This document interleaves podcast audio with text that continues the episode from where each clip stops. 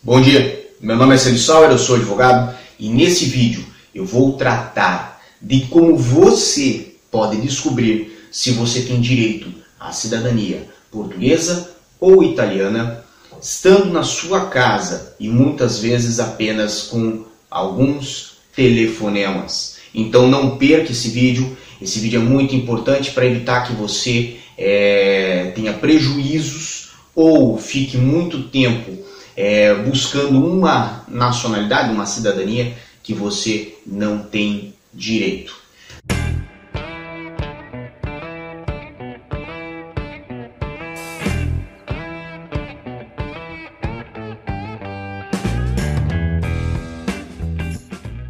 Mas antes de tudo, acesse aqui o nosso site www.diariodecidadania.com. Lá nós temos informações que não estão aqui no YouTube. Também temos o nosso Instagram, que está passando aqui embaixo, é, e o nosso Facebook. Siga-nos lá, lá também temos informações que não estão aqui no YouTube. E não esqueça, inscreva-se no nosso canal, deixe o seu gostei no nosso vídeo, porque isso é muito importante para que nós continuemos a produzir conteúdo para você, conteúdo gratuito, conteúdo para você vir morar em segurança e legalmente na Europa. Pois bem, se você é, imagina que você tem é, direito a alguma nacionalidade, seja portuguesa, italiana, alemã, independente, certo? E você não sabe por onde começar o seu é, processo, por onde começar as buscas, aonde que você deve se concentrar. Não é no fato do seu sobrenome.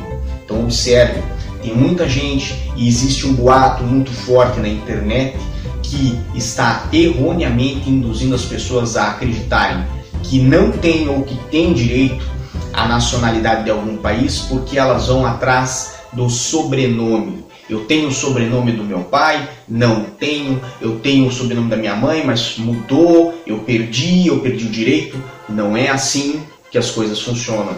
Então, para você saber hoje se você tem direito alguma nacionalidade europeia, é importante que você se concentre em documentos. Como que você vai fazer isso? Simples, um papel, uma caneta, você vai colocar ao lado enquanto está ouvindo esse vídeo. Então pausa esse vídeo, volta só depois que você tiver um papel, uma caneta, eu espero. Agora você tem papel, uma caneta, você começa a anotar o nome seu, do seu pai e da sua mãe. Anota o seu pai e da sua mãe embaixo do seu, bota o seu em cima seu pai aqui, da sua mãe aqui. Embaixo de cada um deles, você vai colocar o nome dos seus avós, ou seja, embaixo do nome do seu pai, vai colocar o nome do pai do seu pai e da mãe do seu pai, e embaixo do nome da sua mãe, o nome da mãe da sua mãe e do pai da sua mãe. Você tem uma espécie de um triângulo formado agora neste papel, onde você vai colocar a informação onde cada um nasceu. Colocando a informação onde cada um nasceu, você já tem a nacionalidade de cada um. Se nenhum deles, evidentemente, nasceu na Europa, você vai ter que recuar mais um pouco. Então você vai ter que buscar o nome do pai e da mãe do pai da sua mãe, o nome do pai e da mãe do pai do seu pai e assim sucessivamente, ou seja, o nome dos seus bisavós. Nessa situação, muito provavelmente você não sabe o nome, se sabe o nome e não sabe onde nasceram, você vai ter que pegar o telefone e ligar para falar com seus antepassados, vai ter que falar com a sua mãe, vai ter que falar com a sua avó para conseguir essa informação. E se seus avós não souberem essa informação, e isso é comum, você vai ter que buscar nos cartórios, certo? Observe, se seus avós não sabem essa informação, isso pode ser muito positivo também. Não é uma coisa negativa no sentido, ah, acabou meu sonho, não vou conseguir. Muito pelo contrário, pode ser que seus avós não sabem aonde seus bisavós nasceram, justamente porque não nasceram no Brasil ou não nasceram no país onde você viva. Nessa situação, o que você deve fazer? Você deve entrar em contato com os cartórios que registraram o nascimento do seu avô, da sua avó, do, de pai ou de mãe, certo? Por quê? Porque se você está buscando os dados dos seus bisavós, você precisa ir nos cartórios que registraram o nascimento dos seus avós, porque lá vai ter a informação na certidão de nascimento dos seus avós, certo?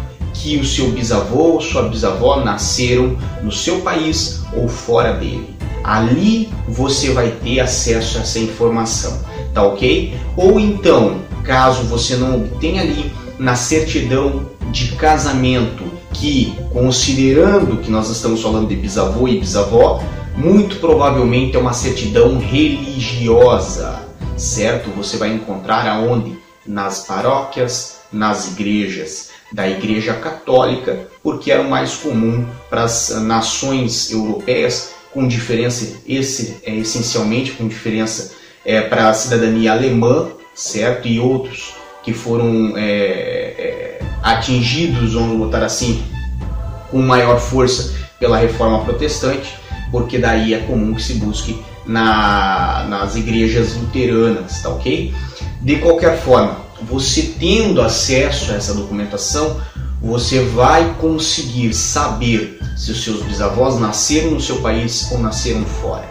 E assim você vai sucessivamente. Se você não tem essas informações nem sobre seus avós, tem apenas sobre seu pai e sua mãe, você vai ter que começar a pegar o telefone, ligar e buscar informações, evidentemente, sobre seus avós. Mas observe, e isso é importante, apesar de países como a Itália aceitarem a passagem de é, é, nacionalidade italiana sem limites de gerações, ou seja, você pode buscar a nacionalidade italiana do seu bisavô, do seu trisavô, do seu avô, do seu pai, não faz diferença, certo?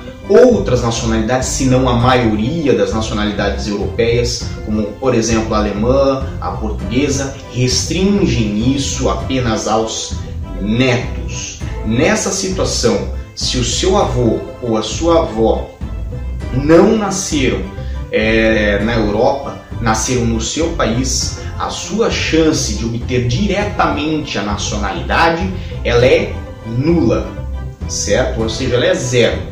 Como você pode buscar ter uma nacionalidade nesse caso? Você tem que verificar se pessoas na sua linha estão vivas, ou seja, seu pai, o seu próprio avô, certo? E vamos dizer que seu bisavô tenha vindo de Portugal, tenha ido de Portugal ao seu país, passando a nacionalidade do seu bisavô para o filho dele ou para o neto dele, você deixará de ser bisneto de um português para se tornar neto ou filho de um português. E aí aquelas suas chances que eram zero acabam a nascer de novo e você acaba ter a, de ter é uma nova oportunidade de buscar a sua nacionalidade. Então, observe, é um processo que ele, apesar de ser simples, você consegue fazer com uma caneta e com um papel, essa busca você precisa essencialmente de paciência, persistência, foco e nada mais, nada menos do que muita força e boa sorte, como eu costumo dizer nesse canal. Então, acesse o nosso site www.diariocidadania.com, até porque lá nós temos mais informações sobre isso e nós temos um modelo de retificação administrativa de documentos. Você sabe o que é? Não sabe? Talvez você possa precisar. Procure lá, tá ok? E o habitual, força e boa sorte já foi dado, então tchau.